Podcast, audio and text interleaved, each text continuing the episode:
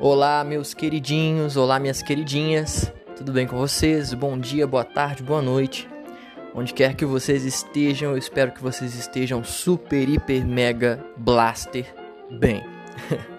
ok? Sejam bem-vindos a mais um episódio do nosso mini podcast Tem Dever de História. Esse podcast que eu gravo com muito carinho, muito, muito empenho para vocês, apesar de ser um podcast simples, tá? Uh, e esse episódio, né, na verdade esse podcast, ele serve como um complemento para o estudo de vocês, né? Então é para auxiliar vocês a entender um pouco melhor o conteúdo de uma forma mais leve, mais descontraída. Uh, então não é um conteúdo muito detalhado, geralmente é um resumo de poucos minutos. E portanto esse podcast ele não pode ser usado como base do estudo de vocês, tá? Mas ele é um complemento, sim. Tudo bem? Então seja, sejam bem-vindos a mais um episódio do nosso mini podcast Tem Dever de História. Hoje a gente vai falar sobre as fases da Primeira Guerra Mundial, né? A gente já falou sobre a Europa, o contexto europeu pré-Primeira Guerra, falamos sobre a eclosão do conflito lá com o assassinato do, do arquiduque Francisco Ferdinando, e hoje a gente vai falar sobre as fases da guerra. Tudo bem? Então, olha só, senta aí direitinho, sinta-se confortável, coloque o fone de ouvido, aumente o volume e vem comigo.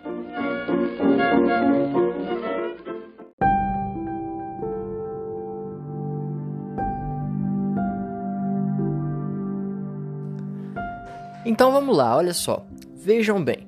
Uh, a partir do momento que acontece o assassinato do arquiduque Francisco Ferdinando, em meio àquela disputa nacionalista, né, o pan-germanismo uh, do Império Austro-Húngaro, o pan-eslavismo da Grande Sérvia, a partir do momento que nós temos o estopim do conflito, com o assassinato do herdeiro do Império Austro-Húngaro, uh, aquela política das alianças, né, a, a política das alianças que transformava a Europa em um grande barril de pólvora, ela vai se mostrar entre aspas, eficiente.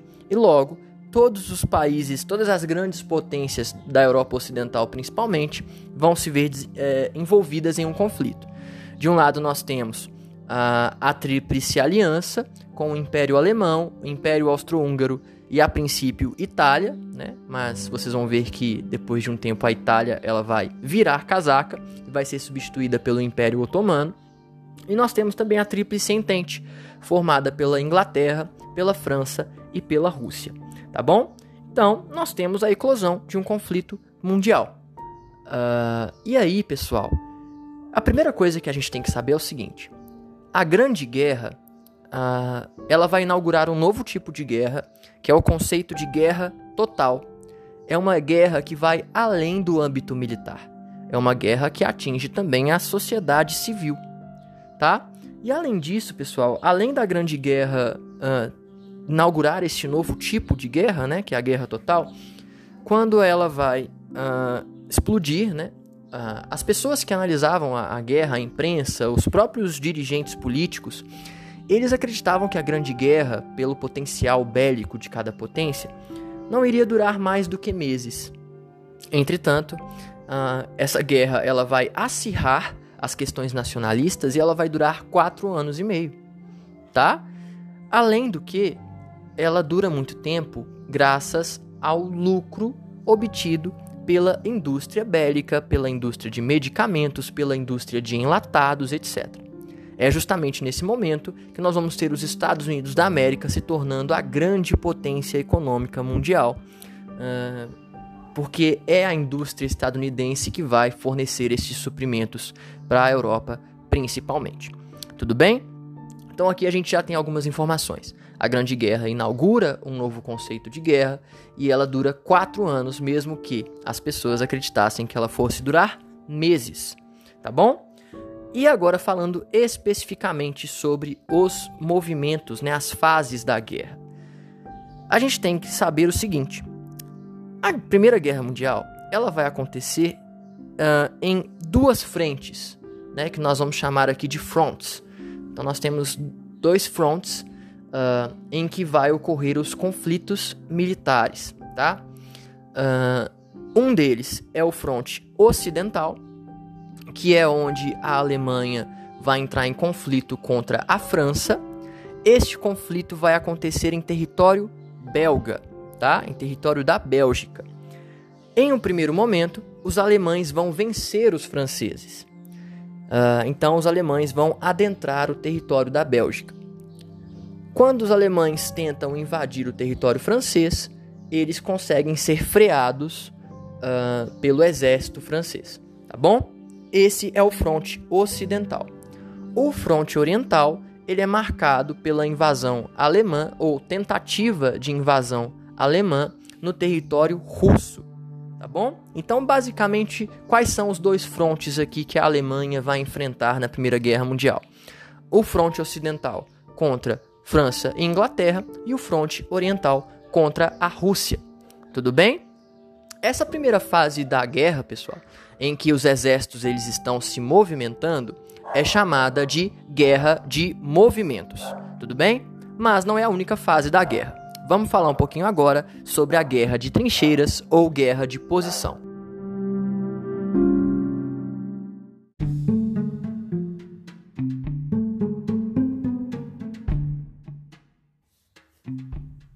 A primeira fase da guerra, que é a fase da guerra de movimentos, né, que vai durar ali um ano ou cerca de um ano, uh, vai se encerrar a partir do momento que os soldados tanto da Tríplice Aliança quanto da Tríplice Entente, eles observam o seguinte: os armamentos, a, a, a, o poderio bélico de cada um dos lados da guerra está muito avançado. Então, se os exércitos fossem se enfrentar frente a frente, nós teríamos uma destruição em massa, uma chacina em massa, em que talvez nenhum dos dois lados uh, conseguiria sair como vencedor, entre aspas, tá? E aí, qual é a estratégia adotada tanto pelo lado da Alemanha, né, dos alemães, quanto pelo lado dos franceses, ingleses ou russos? Uh, vai ser a mesma estratégia utilizada na Guerra de Secessão estadunidense, que é a trincheira, o estabelecimento de trincheiras. Tá? As trincheiras elas são grandes buracos, né? Que são cavados uh, em, é, de, de, forma extensa, né? São, são extensos territórios em que nós vamos ter esses buracos que vão abrigar os soldados dos dois lados da guerra para que eles se protegessem de balas, canhões, etc. Tudo bem? Então, a segunda fase do, desse conflito, e que dura três anos, é a guerra de trincheiras. Então, são soldados de, de ambos os lados uh, estabelecendo-se nessas abrigações, né, nesses buracos, uh, e ali eles permaneciam uh, elaborando estratégias para destruir a, a, a, a, a trincheira mais próxima né, do inimigo e assim, portanto, avançar territorialmente. E aqui é a fase mais dura da Grande Guerra, porque a condição das trincheiras, a condição dos soldados nas trincheiras eram condições extremamente precárias. Tá? Nós não tínhamos, obviamente, esgoto, saneamento básico. Os alimentos eles chegavam da forma mais degradada possível, né? Apesar de que aqui a gente vai ter o desenvolvimento dos alimentos enlatados, tudo bem? Então a segunda fase da guerra é uma guerra fixa, basicamente, uma guerra em que não há mais movimento, é a guerra de trincheiras. Ambos os lados vão se estabelecer em trincheiras. Essa, portanto, é a segunda fase da guerra, é uma fase que dura três anos. Tudo bem? Uh, já se encaminhando aqui para os momentos finais da Primeira Guerra Mundial, a gente tem que destacar a saída da Rússia da Primeira Guerra Mundial. Uh, no contexto da Grande Guerra, a Rússia vai passar por um processo revolucionário, que é o que nós vamos estudar no próximo capítulo, chamado Revolução Russa.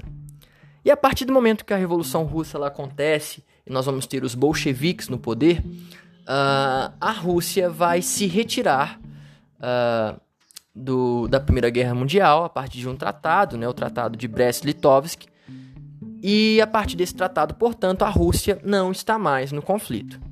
Se a Rússia não está mais no conflito, a Alemanha não teria que lidar mais com uma frente oriental.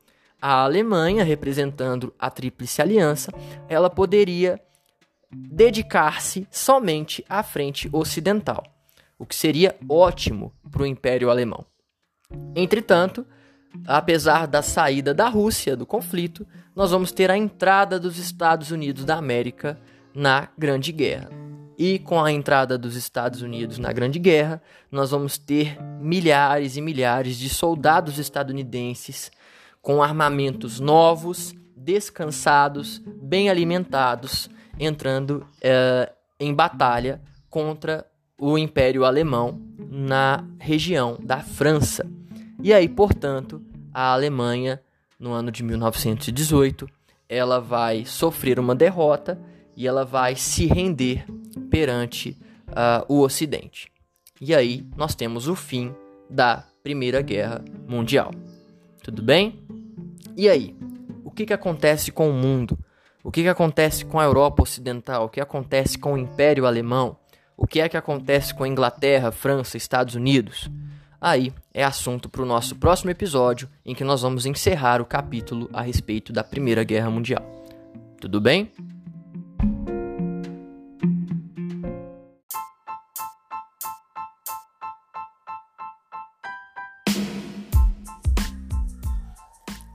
Muito obrigado, meus queridinhos, minhas queridinhas. Espero que vocês tenham gostado desse episódio. Espero que tenha ajudado vocês de alguma maneira.